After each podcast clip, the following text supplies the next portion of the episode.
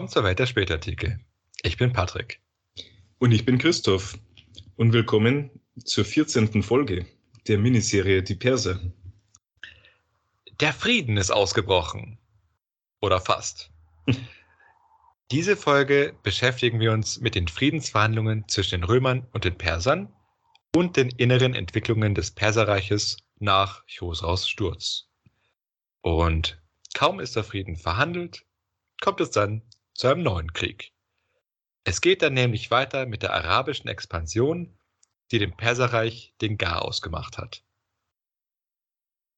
Aber zuerst zum Frieden.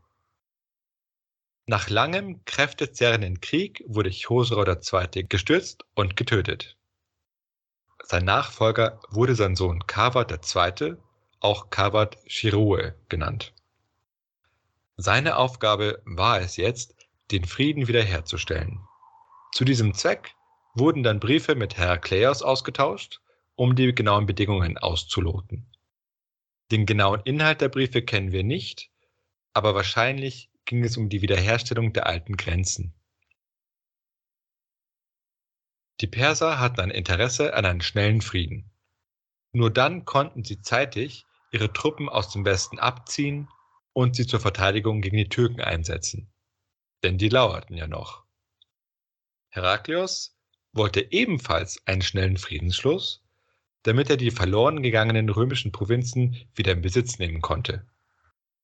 Auch war seine strategische Lage sehr schwach, denn aus eigener Kraft hätte er die persischen Truppen nicht vertreiben können, weil er ihnen zahlenmäßig unterlegen war. Denn man muss ja bedenken, sein Heer war ja zwar einigermaßen schlagkräftig, aber nicht allzu groß und dafür sehr mobil und sehr gut bei Hinterhalten. Aber das war ja natürlich nicht geeignet, um große Städte zu belagern. Und dazu kam noch, dass Scharbaras, unter dessen Oberbefehl die persischen Truppen standen, ja ein sehr fähiger General war. Das heißt, auch Heraklios ist hier sehr prekär. Kawad befahl jetzt den Abzug der Truppen doch weigerte sich Starbaras zunächst. Er hatte ja die Gebiete seinerzeit unter hohem Blutzoll erobert und dann will man sowas natürlich nicht so schnell wieder abgeben. Und erst nach einigen Verhandlungen fand sich dann nach Monaten eine Lösung. Herakleos überließ die weiteren Verhandlungen dann den Diplomaten und zog zurück nach Konstantinopel. Beide Seiten waren bei den Verhandlungen kompromissbereit und erkannten die Interessen der Gegenseite an. Konkret bedeutete dies, dass die Grenzen in etwa da wiederhergestellt werden sollten, wo sie einst waren. Die Römer bestanden aber darauf, Lasika zu kontrollieren. Ja, das, wenn man auf die Karte blickt, das ist ja an der östlichen Küste des Schwarzen Meeres das hatten die Römer ja eigentlich erst recht spät unter Kontrolle gebracht. Aber der Grund dafür, dass sie darauf bestanden, diese Kontrolle zu behalten, war, dass sie auf diese Weise Konstantinopel wohl von einem Angriff über See schützen wollten. Denn hätten die Perser einen direkten Zugang zum Schwarzen Meer gehabt, hätten sie ja mit einer Flotte die römische Hauptstadt bedrohen können. Und das stand natürlich dem strategischen Sicherheitsinteressen der Römer entgegen. Die Verteidigungsanlagen der Römer in Syrien und am Taurusgebirge wiederum schützten die römischen Besitzungen in Kleinasien. Und die erhielten sie jetzt auch zurück. Die Perser hingegen bekamen den Großteil Armeniens und Nordmesopotamiens. Dadurch konnten sie ihre reiche Regionen in Mesopotamien und das iranische Hochland verteidigen. Das heißt, beide Seiten erhalten Pufferzonen, um ihre empfindlichsten Gebiete zu schützen. Also wenn du jetzt sagst, dass die Römer die verlorenen Gebiete zurückbekommen, sprichst du von den Gebieten, die sie in der ersten Phase des Krieges, ähm, wo sie so viele Provinzen verloren haben. Genau. Genau. Also eigentlich dann ein, die zweite Phase des Krieges war ein voller Erfolg für die Römer. Genau. Und zudem sollten die Perser natürlich auch das wahre Kreuz zurückgeben. Kawad ließ dann alle politischen Gefangenen seines Vaters frei. Und auch andere Maßnahmen seines Vaters machte er rückgängig.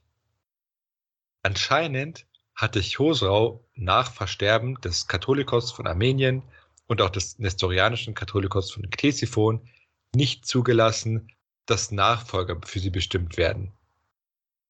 Und diese Positionen, also diese Bischofsstühle, konnten jetzt neu besetzt werden. Auch gegenüber den Aristokraten war Kavat jetzt wohlwollender.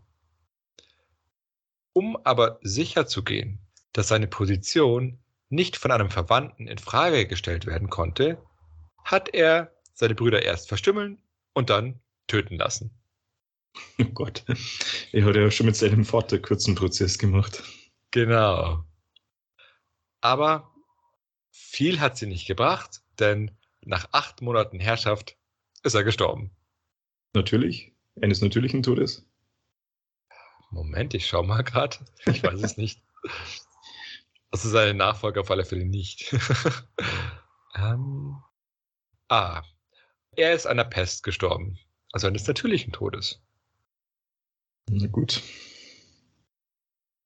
Da er aber die Auswahl potenzieller Nachfolger ja kreativ eingeschränkt hatte, war es dementsprechend relativ einfach, die Nachfolge zu bestimmen. Denn viel Auswahl hatte Kavat ja nicht übrig gelassen. Also wurde dann sein Sohn Ardashir jetzt König der Könige. Es gab nur ein Problem. Sein Sohn war noch ein Junge. Das heißt, dadurch wurde wieder eine Regentschaft vonnöten und das hat natürlich die Dynastie als Ganzes stark geschwächt. Wir hatten das Thema ja immer wieder mal. Kinderkönige sind ein Quell der Schwäche und Instabilität um fair zu sein, ich glaube, es liegt nicht an den Kinderkönigen. Ja, ja, stimmt. Herakleos schrieb jetzt an Scharbaras. Der hatte zu dieser Zeit noch die römischen Gebiete besetzt und das meiste Prestige in der persischen Führung. Und jetzt sollten die Details geklärt werden, wo genau die neuen Grenzen zu verlaufen haben. Konkret hieß das auch, was darf Schabaras von seinen Eroberungen behalten? Insgesamt war der Tonfall in den Briefen freundlich. Auch wenn Heraklios strategischerweise auf die Türken verwiesen hat. Das heißt, er ließ ein gewisses Drohpotenzial im Raum. Das hilft natürlich bei den Verhandlungen. Zudem gab er auch einen dezenten Hinweis darauf, dass Schabaras in dieser instabilen Lage mit Kindkönig möglicherweise nach dem Thron greifen könnte. Also wenn das nicht verschlagen ist. ja. Die Türken griffen derweil Albanien an und versuchten es unter ihre Oberhoheit zu bringen. Die Region war aber für die Perser strategisch sehr wichtig, weil man von hier aus das iranische Hochland angreifen konnte. Heraklios war wahrscheinlich mit den Türken in Kontakt und hat dann auf diese Art und Weise versucht, seine Verhandlungsposition zu stärken. Eine Spinne in ihrem Netz. Genau, und Schabaras war damit gezwungen, schnell abzuziehen, damit er sich eben zum Norden aufmachen konnte. Alle eroberten Gebiete sollten an die Römer zurückgegeben werden, mit Ausnahme von Mesopotamien und der Osroene. Das liegt im östlichen Syrien mit den wichtigen Städten Amida und Edessa. Bei früheren Konflikten wäre dies ein großer Prestigeverlust für die Römer gewesen, aber jetzt unter diesen Umständen akzeptierte man es ohne zu zögern. Es war auch wichtig, Schabaras einige Gebiete zu überlassen, damit er nicht ganz mit leeren Händen ins Reich zurückkehrt. Erst recht, wenn er sich Aspirationen auf den Thron machte. Aspirationen, für die ihm die Römer ihre Unterstützung zugesagt haben. Ich würde fragen, warum machen die Türken damit? Warum greifen die Türken noch weiter an, während die Römer sich schon da versuchen, äh, mit Friedensverhandlungen ihre Gebiete zurückzuholen?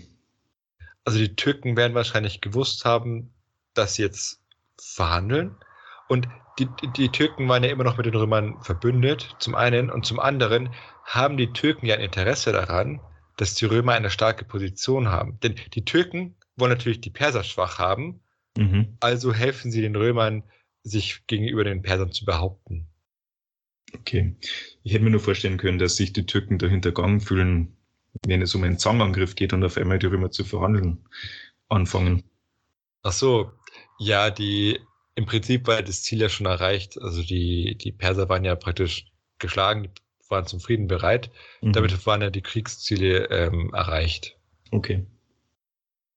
Scharbaras verließ also Ägypten, wo er seine Basis hatte, und sammelte die Truppen in Palästina und Syrien.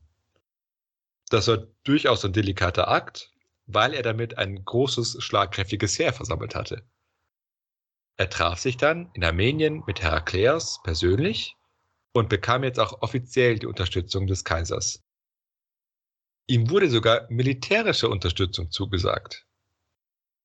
Dabei wurden ihm aber nur ein paar römische Soldaten an die Seite gestellt, um in erster Linie ein Zeichen zu setzen. Zudem gab Herakleios dem Sohn des Schabaras jetzt den Patricius-Titel und er versprach der Tochter des Schabaras seinen eigenen Sohn zur Ehe. Das war natürlich schon was sehr Außergewöhnliches. Aber andererseits, nachdem er sogar dem türkischen Kagan eine Tochter versprochen hatte, konnte er Schabaras jetzt natürlich nicht schlechter aussehen lassen. Schabaras zog dann nach Ktesiphon und bemächtigte sich der Stadt. Der dortige Regent von Ardaschir wurde beseitigt und eine große Zahl von Leuten des alten Regimes wurde verhaftet. Einige davon wurden in Ketten gelegt und an Herakleos geschickt. Herakleos hatte ihm zuvor wohl eine Liste übergeben. Ja, denn er hatte natürlich auch ein Hühnchen zu Rupf mit vielen Leuten der alten Garde, die ja das Römische Reich angegriffen hatten. Und der Rest der Leute, also die nicht übergeben wurden, wurde hingerichtet. Ardaschir wurde aber erstmal auf dem Thron belassen. Immerhin war ja Schabaras selbst kein Sasanide gewesen. Und die Zugehörigkeit zu dieser Familie zählte noch was, sodass man nicht übereifrig werden durfte. Die Türken haben sich derweil zum Glück der Perser zurückgezogen.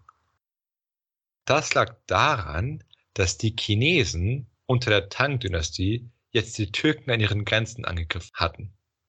Denn das türkisch kontrollierte Gebiet erstreckte sich von der chinesischen Grenze im Osten bis hin zum Kaukasus im Westen. Also wir haben jetzt dann drei Angriffe aus dem Osten. Die Perser haben die Römer im Osten angegriffen, dann die Türken die Perser im Osten und jetzt die Chinesen die Türken. Genau, ja, ja. also, denn schon zuvor hat es immer wieder Kämpfe zwischen den Chinesen und den Türken gegeben.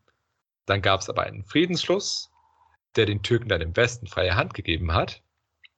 Und die Chinesen haben dann die Aktivitäten der Türken im Westen natürlich ebenfalls mitbekommen und haben die dann für einen eigenen Angriff genutzt, ja, um jetzt die türkische Gefahr aus der Steppe auszuschalten. Also zwei Frontenkriege überall.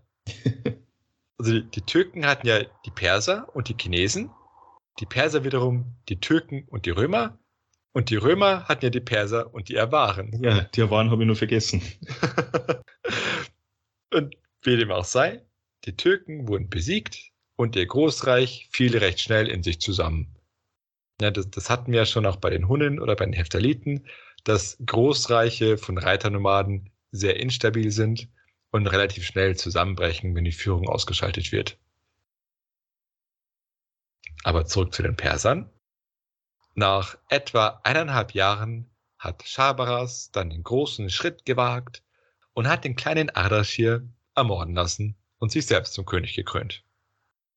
Damit saß im Jahr 630 ein König auf dem Thron, der nicht aus der Familie der Sasaniden stammte.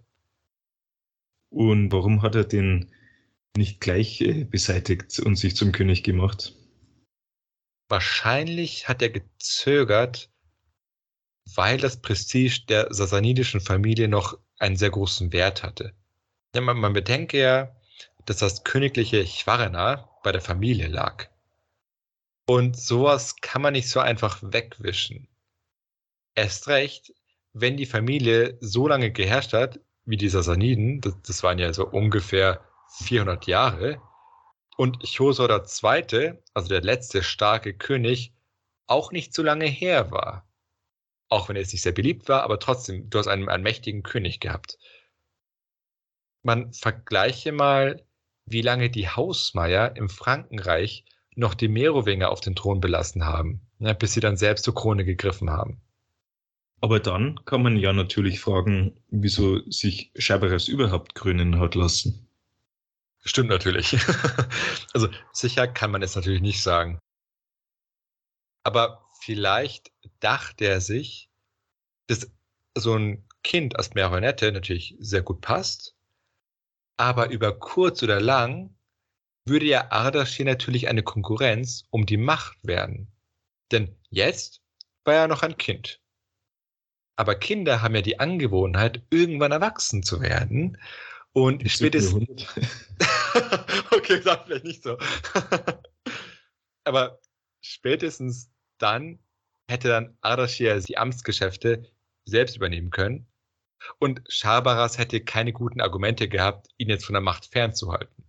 Ja, und jetzt äh, war ja gerade ein mächtiger Feldherr, aber vielleicht in zehn Jahren wäre das auch nicht mehr so bedeutend gewesen. Genau, genau. Und bei den Merowingern war das ja anders.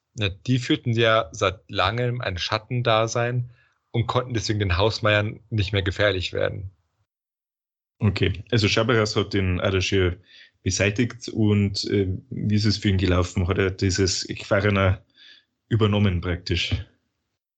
Zwei Monate später wurde er getötet. Unrecht gut gedeiht nicht. Im östlichen Teil des Reiches hatte sich dann ein Chosrau der Dritte zum König erhoben. Er war der Neffe von Chosrau II. Der wurde aber dann ebenfalls schnell ermordet. Und damit ging die Macht dann das erste Mal an eine Frau. Mhm. In diesen Reichen äh, gab es äh, weibliche Herrscher eigentlich nie, oder? Nicht Weder in wirklich. Rom noch in Persien.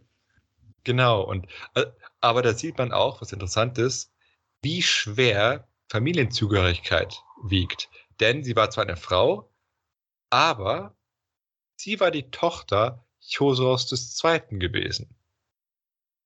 Sie trug den Namen Buran und was ebenfalls interessant ist, sie war gleichzeitig auch die Frau von Schabaras gewesen. Das heißt, Schabaras hatte sich durchaus in die Familie hineingeheiratet, um sich zu legitimieren. Aber wir wissen ja, dass in der persischen Familie die Nachfolge über die väterliche Linie ging.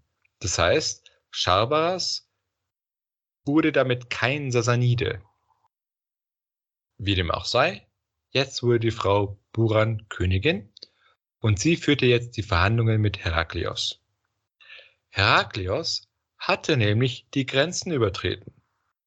Offiziell tat er das, weil er einen Bischof zu seiner Stadt eskortiert hat. Ob das jetzt aber der alleinige Zweck war, wieso jetzt der römische Kaiser persönlich ins Perserreich eingedrungen ist, sei mal dahingestellt. Naja, man kann sich ja fragen, mit wie vielen Truppen er das gemacht hat. Genau, und sagen wir es mal so, es war nicht üblich, dass der Kaiser irgendwelche Bischöfe hinbegleitet. Buran hat also jetzt die Ostroene und Nordmesopotamien wieder an die Römer abgetreten. Und es war natürlich ein strategischer Rückschlag für die Perser, wurde aber wohl für nötig befunden, um den Frieden zu sichern.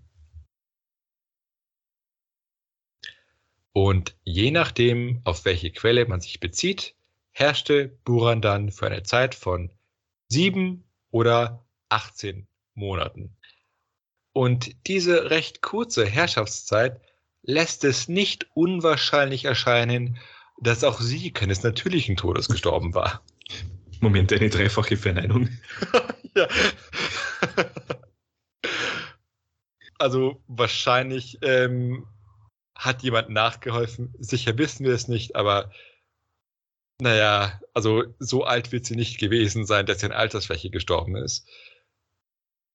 Sie wurde dann im Jahr 631 von ihrer Schwester Asaidocht beerbt. Und die wurde wenig später ebenfalls ermordet. Dann kam noch Hormizd V., der herrschte von 631 bis 632. Ihm folgte dann Chosrau, je nach Zählung der vierte oder der fünfte, und er herrschte im Jahr 632.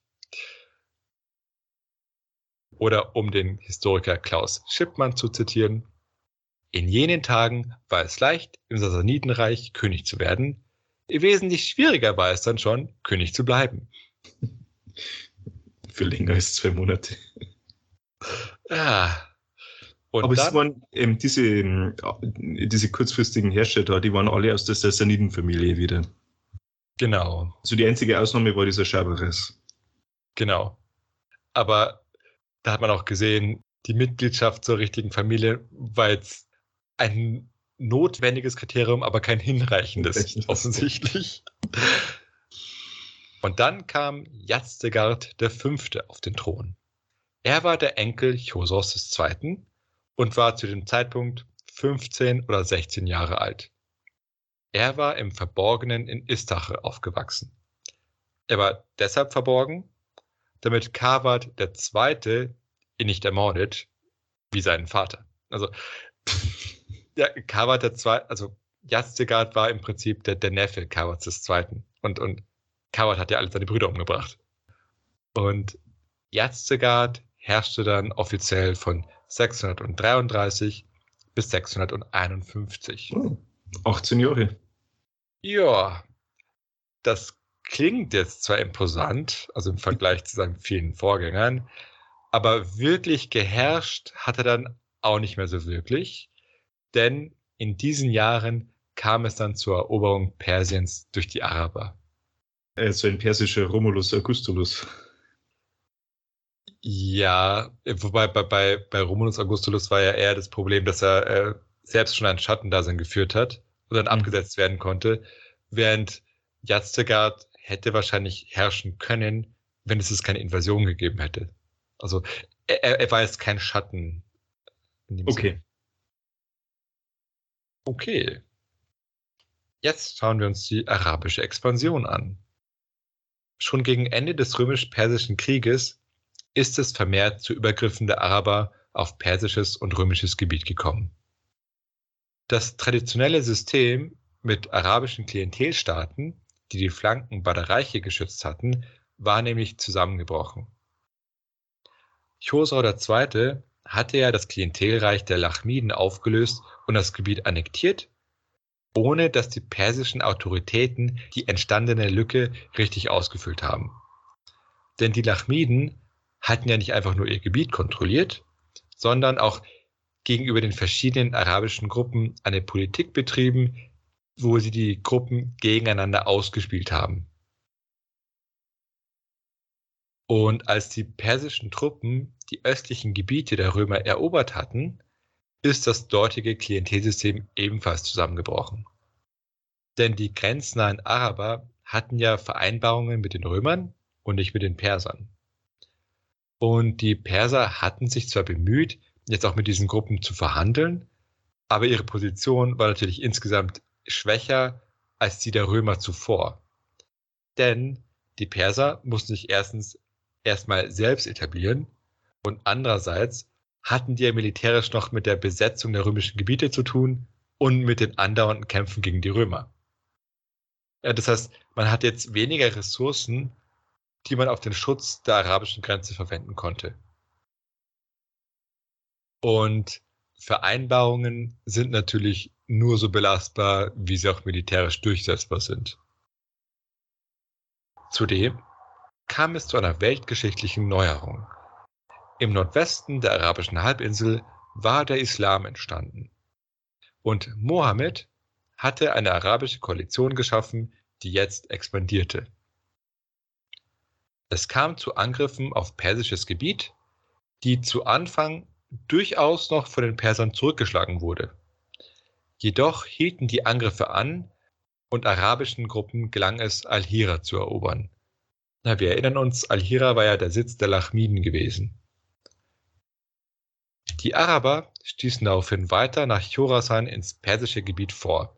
Der persische Statthalter und General Rustam schlug das arabische Heer, doch kam es dann im Jahr 638 in Al-Qadisir erneut zur Schlacht, wo die Araber sich mit Hilfe von Verstärkung durchsetzen konnten. Das persische Heer wurde daraufhin geschlagen und der General Rustam starb bei der Schlacht. Dieser Rustam wurde aber dafür in der persischen Epik verewigt. In der darauffolgenden Schlacht bei Nineveh siegten dann die Araber erneut und damit war die effektive militärische Macht der Perser gebrochen. Und weil es keine koordinierte sasanidische Militärgewalt mehr gab, kämpften von da an alle Provinzen für sich alleine. Und so etwas ähnliches hatten wir auch bei den Westgoten ja gesehen, wo die Muslime kamen, dass ja viele Bereiche nicht wirklich königstreu waren, sodass dann die Muslime relativ schnell viele Gebiete erobern konnten, dann mit den mhm. örtlichen Mächten äh, kooperiert haben und dann einfach weiterziehen konnten. Der König Yazdegerd floh daraufhin nach Osten und versuchte bei den Türken und Chinesen Hilfe zu organisieren. Er wurde jedoch im Jahr 651 von seinen Feinden gefunden und ermordet. Er hatte dann noch die beiden Söhne Peros III. und Bahram. Peros wurde sein direkter Nachfolger und machte noch Rückeroberungsversuche, wobei er tatsächlich zum Teil türkische und chinesische Unterstützung bekam, doch blieb er auf den Osten Irans beschränkt. Und als die Araber dann weitere Vorstöße gemacht haben, floh er zum chinesischen Hof, wo er ein Exilkönigtum eingerichtet hat. Sein Bruder Bahram hatte dann keine Chance mehr auf Rückeroberungen und Rückkehr, weil ihm dazu die Ressourcen fehlten. Und nach dieser Serie militärischer Niederlagen war dann die Dynastie der Sassaniden endgültig von der Macht vertrieben. Schweigeminute? Ja. Die regionalen persischen Eliten blieben aber auf ihrem Platz. Sie hatten weiterhin ein gewisses Maß an Autonomie. Und je weiter sie von der neuen arabischen Zentrale entfernt waren, desto größer war die Autonomie. Die neuen arabischen Herren haben die alten Eliten an ihrem Platz gelassen, solange diese die arabische Oberhoheit anerkannt hatten. Die Konversion zum Islam war zu diesem Zeitpunkt nicht nötig. Auch haben die Muslime anfangs keine Islamisierungspolitik betrieben. Aber Nicht-Muslime mussten eine Kopfsteuer entrichten, was die Konversion zum Islam natürlich langfristig sehr attraktiv gemacht hat. Wie kam es jetzt eigentlich zu diesem schnellen Erfolg der Araber? Okay, also das ist natürlich eine komplizierte Frage oder eine, eine schwierige Frage. Und ich beantworte sie mal in, in zwei Schritten. Also zuerst sage ich was zur Identität der Araber und dann gehe ich auf die Voraussetzungen für ihren Erfolg ein. Also man spricht zwar von der arabischen Expansion, aber genau genommen waren es jetzt nicht die Araber, die expandiert sind. Ja, nicht einmal die Muslime, denn wenn man sich die Schlachten genauer ansieht, dann stellt man fest, dass nicht alle kämpfenden Araber Teil von Mohammeds Koalition waren, sondern es handelte sich um opportunistische Gruppen, die die Schwäche der beiden Reiche ausgenutzt haben. Und mit ihren Siegen haben sie dann immer mehr Anhänger angezogen. Und spätere muslimische Geschichtsschreiber haben dann dazu geneigt, diese siegreichen arabischen Gruppen der Gruppe der Muslime zuzurechnen, um ihre eigene historische Darstellung zu glätten.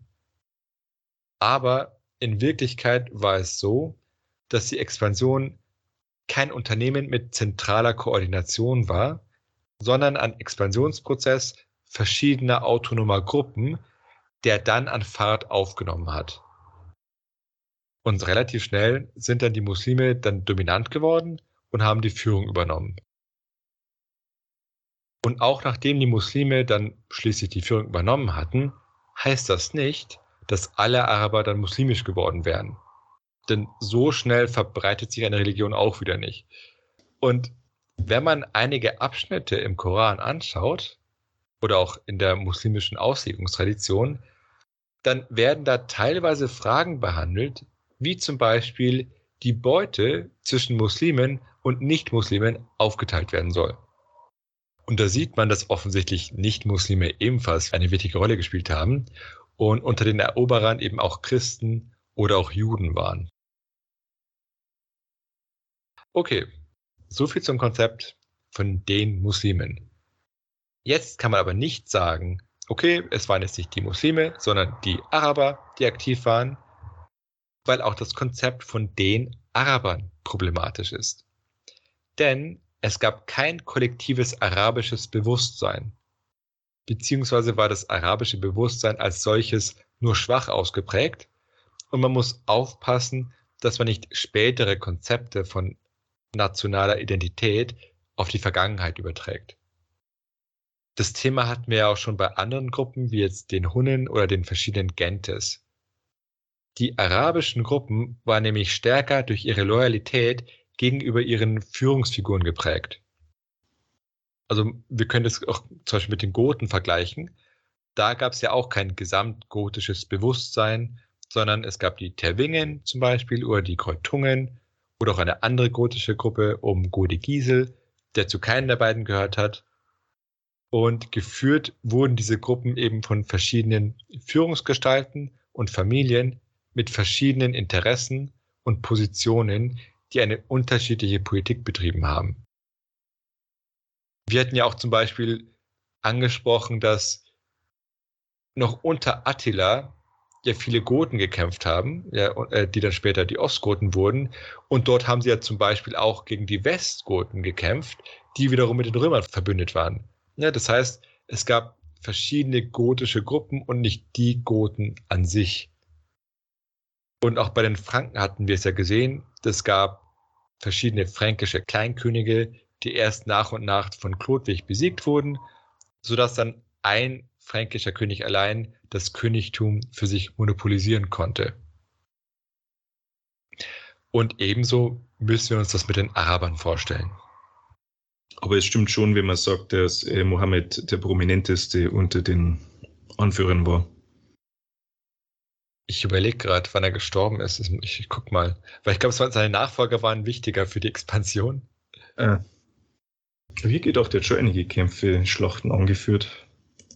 Ich glaube, ich glaube, unter ihm wurde die arabische Halbinsel geeint und dann ist er aber gestorben und dann gab es die Gefahr, dass diese Koalition mhm. wieder auseinanderbricht und aber seine Nachfolger haben es dann geschafft, die zusammenzuhalten. Genau, also Mohammed ist 632 gestorben. Also seine Nachfolger waren praktisch die wichtigeren Leute militärisch gesehen. Okay, also es gab also verschiedene arabische Gruppen, die zu Beginn lediglich die Schwäche der beiden Reiche ausgenutzt haben und im Zuge des eigenen Erfolgs immer mehr an Fahrt aufgenommen haben. Und dabei haben sich immer mehr Leute dem Eroberungszug angeschlossen und die muslimische Koalition hat dann die Führung übernommen, ohne dass aber sofort alle konvertiert sind. Okay, und also nachdem wir jetzt abgehandelt haben, wer die Eroberer waren und wer nicht, schauen wir uns jetzt die Frage an, wieso sie so erfolgreich waren. Also der offensichtlichste Faktor ist natürlich der lange Krieg zwischen den Römern und den Persern. Denn über 20 Jahre Krieg mit viel verbrannter Erde gehen nicht so spurlos vorbei. Erst recht, wenn man sieht auch, wie viele Ressourcen für den Kriegseinsatz aufgewendet wurden. Ja, das, trifft sowohl auf die Römer als auch auf die Perser.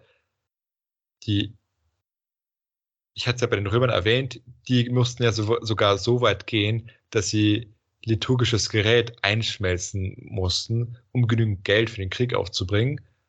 Und bei den Persern musste Chosor II. ebenfalls anscheinend die Steuern erhöhen, um den Krieg zu finanzieren. Ja, und, und das, obwohl er eigentlich die römischen Gebiete ja ebenfalls ausbeuten konnte.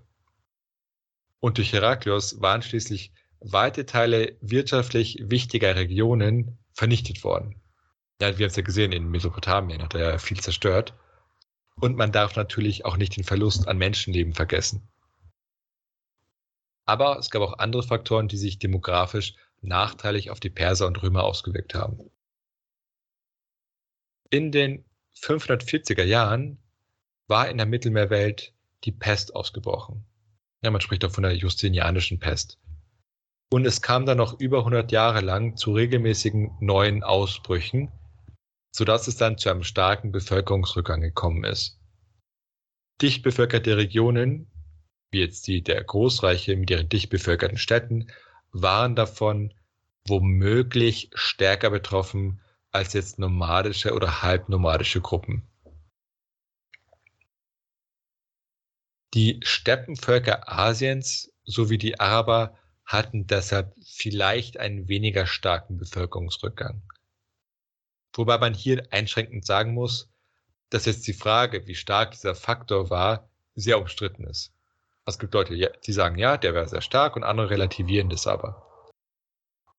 Und einen zusätzlichen Vorteil hatten die Araber dadurch, dass sie ein Reservoir an Nomaden in der Koalition hatten. Denn es ist allgemein so, dass bei nomadischen Gesellschaften der Anteil der Männer, den man zu militärischen Zwecken einziehen konnte, größer ist als bei sesshaften Kulturen. Denn du musst ja bedenken, gerade weil sie ja Nomaden sind, hatten sie ja keine Felder, die sie bestellen mussten. Und es gibt ihnen natürlich eine gewisse Flexibilität, wodurch du prozentual mehr Leute einziehen kannst oder mehr Männer die Möglichkeit haben zu sagen, okay, ich mache bei diesem Kriegszug mit. Ein, ein, Bauer kann es nicht machen, weil äh, die Ernte geht flöten. Und das war ein weiterer Faktor, der eben die Expansion begünstigt hat. Gleichzeitig handelte es sich bei der arabischen Expansion nicht nur um eine Invasion von außen, sondern auch um gleichzeitig auftretende Aufstandsbewegungen. Auch Araber innerhalb des Römischen Reiches haben rebelliert und sich schließlich den Eroberern angeschlossen. Das heißt, man hatte gegenüber den später zusammengezogenen römischen Truppen einen Heimvorteil, als es zur Schlacht in Syrien gekommen war. Ja, denn in Syrien lebt eben auch viele Araber und die hatten oft auch familiäre Verbindungen zu den Invasoren und das hat denen auch einen gewissen Heimvorteil gegeben gegenüber den Römern. Und als dann die arabische Koalition eben erste Erfolge gefeiert hatte, kam es dann zur Ausbildung einer militärischen Eigendynamik. Zudem waren nach den ersten arabischen Erfolgen auch römische und persische Truppen zu den Invasoren übergelaufen. Und das hat die militärischen Fähigkeiten der Verteidiger weiter geschwächt, während die Invasoren natürlich gestärkt wurden. Zudem waren die arabischen Gruppen auch nicht einfach irgendwelche Barbaren, sondern sie hatten reiche politische Erfahrungen mit den Römern und den Persern und hatten im Jemen auch ein eigenes Königreich zum Beispiel. Und auch die Lachmiden und die Gassaniden hatten an der römischen und persischen Grenze eigene quasi staatliche Gebilde geschaffen. Das heißt, da steckt eine gewisse Organisation dahinter. Und sie hatten auch wirtschaftliche Ressourcen, etwa durch den Karawanenhandel, und auch militärische Erfahrungen hatten sie. Denn die Lachmiden und die Gassaniden hatten ja vorher schon für die Perser und die Römer gekämpft. Das heißt, sie hatten eine gewisse militärische Ausbildung, sie hatten Kampferfahrung und auch Wissen über die römischen und persischen Fähigkeiten und Strategien. Und dadurch hatten sie die militärischen und politischen Voraussetzungen für ihre Expansion. Also es war im Prinzip jetzt auch nicht so viel anders als die gotischen oder die fränkischen Gruppen, die sich ja dann ebenfalls auf römischem Boden breit gemacht haben. Und ihre Eroberungsstrategie bestand obendrein darin, mit der einheimischen Bevölkerung zu verhandeln und so ihre Kooperation zu bekommen. Viele Städte haben sich dann einfach ergeben oder dann einfach Geld gezahlt und das hat dann den Invasoren gereicht. Und dadurch haben sie dann ihren Krieg weiterfinanzieren können. Und zum anderen sparte man sich auch das Einrichten von Garnisonen oder auch längere Belagerungen. Das heißt jetzt aber nicht, dass die Araber immer ohne Widerstand und mit offenen Armen empfangen wurden. Es gibt zwar die These in der älteren Forschung, dass die Christen, also dass die Miaphysiten zum Beispiel, die Araber mit offenen Armen empfangen hätten. Das stimmt aber nicht. Also zur Erinnerung, Die Miaphysiten, das war ja eine christliche Gruppe, die das vierte ökumenische Konzil nicht anerkannt hatte und sich von der restlichen Kirche, die vom Kaiser unterstützt wurde, abgespalten hat. Und die waren ja sehr stark, vor allem in Ägypten und auch in Teilen Syriens, also in den Gebieten, die als erstes erobert wurden. Und deshalb gab es dann die These, ah, okay, wahrscheinlich haben die ja gar keinen Widerstand geleistet, weil sie ja den Kaiser eh nicht gemocht haben. Aber dass die Miaphysiten tatsächlich römerfeindlich und araberfreundlich waren, kann man gar nicht nachweisen. Denn in Ägypten zum Beispiel hat man durchaus gegen die Invasoren gekämpft. Man hat halt nur verloren. Wieso war dann diese These so populär? Also in der, in der älteren Forschung gab es die Vorstellung, dass ein gewisser ägyptischer Nationalismus entstanden war durch diese miaphysitische Kirche. Mittlerweile bestreitet man das, was eigentlich keine Hinweise dafür gibt. Und gleichzeitig wurde aber doch diese ältere These von einem bestimmten Geschichtsschreiber in die Welt gebracht. Und nämlich von Michael dem Syrer. Das war ein Bischof von Antiochia, der zur Zeit der Kreuzzüge geschrieben hat. Der hatte nämlich eine Weltchronik geschrieben, wo natürlich auch die arabische Expansion vorgekommen ist. Und er hat es dann so dargestellt, dass die Miaphysiten lieber die neuen muslimischen Herren angenommen hätten als die bösen römischen Nestorianer. Also zur Erinnerung, die Chalkedonier, das war ja die römische Orthodoxie, wurden von den Miaphysiten als Nestorianer gesehen. Auch wenn es falsch war, aber Feindbilder halt. Und letztendlich hat dieser Michael, der selbst Miaphysit war, die Haltung der Christen aus seiner eigenen Zeit auf die Christen im siebten Jahrhundert rückprojiziert. Denn zur Zeit der Kreuzzüge war die Haltung der einheimischen Christen in Syrien durchaus feindselig gegenüber den Kreuzfahrern. Denn das waren tatsächlich aus ihrer Sicht fremde ausländische Invasoren. Und diese Invasoren wiederum haben ihrerseits die dortigen Christen als Heretiker angesehen. Also da gab es tatsächlich konfessionelle Spannungen. In Wirklichkeit war es aber im siebten Jahrhundert so, dass die verschiedenen Christen des Reiches sich durchaus als Römer gesehen haben und den Kaiser eben nicht als fremden Herrscher empfunden haben. Ja, denn, also auch bei den Miaphysiten hat man nicht das Kaisertum an sich in Frage gestellt, sondern stattdessen hat man gehofft, dass der Kaiser schließlich die eigene Gruppe unterstützen würde. Das heißt, man muss immer wieder auf seine Quellen aufpassen.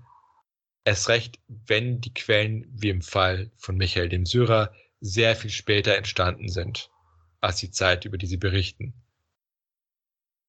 Und was interessant ist, diese Vorstellung, dass also die syrischen und ägyptischen Christen äh, sich gefreut hätten über die arabische Invasion, die ist zwar in der Forschung widerlegt, die findet man aber trotzdem immer mal wieder immer noch in deutschen Feuilletons.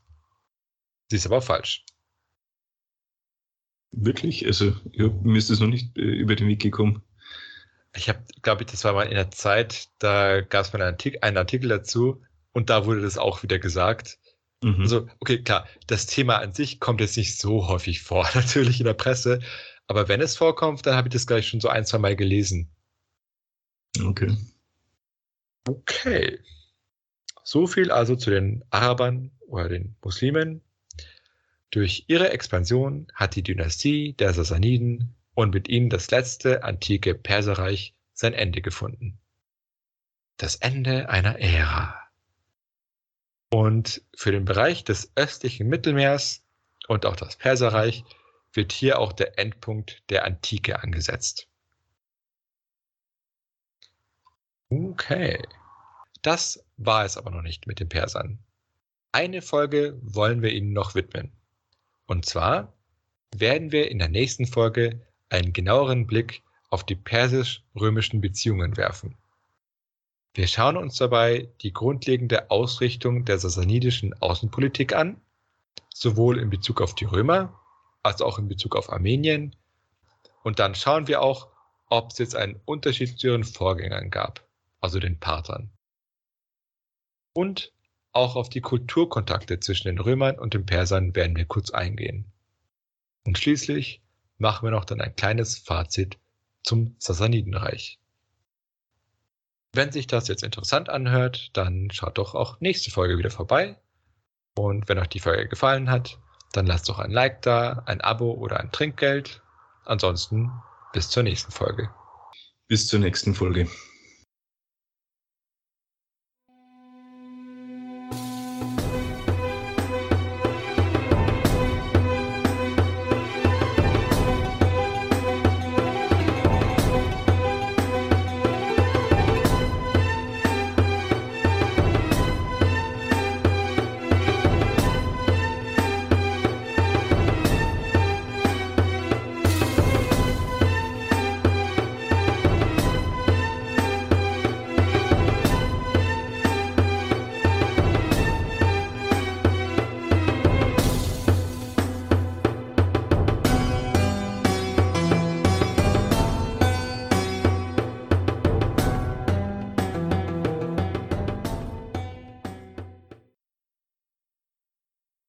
Mir ist es bei der letzten Aufnahme aufgefallen, aber nochmal beim Schneiden, ähm, dass du gemeint hast, oh, es gefällt dir nicht, wie ich einfach so die Seiten gewechselt habe. Äh, also, wo, wobei ich eigentlich nie römisch war. Also von dem. hey, ich bin halt römisch, also bitte. ja, ich, ich würde sagen, mit Sicherheit, ich glaube, wenn sich die Leute mit, mit antiker Geschichte beschäftigen, werden sie immer die meistens die römische Perspektive haben. Ich habe mir erzählt, ich habe mit dem einen jetzt ähm, geratscht, da sind wir mit dem Bus nach Argentinien gefahren zu diesem Gletscher und der ist aus Israel ursprünglich. Aber seine, seine Frau ist deutsch und ihr Vater war Professor für Philologie, also so ein Klassiker halt. Und dann immer, ja, wie, wie der Fokus in Deutschland ist, äh, diese Glorifizierung oder also schon diese hohe Wertschätzung der römischen und der, der griechischen, okay, aber der römischen Kultur. Und dann gesagt, na ja, natürlich im jüdischen Geschichtsbewusstsein sind die Römer nicht so kritiklos angesehen. Ja, das, das, das kann ich schon verstehen. Mhm. Ja, schon sehr interessant.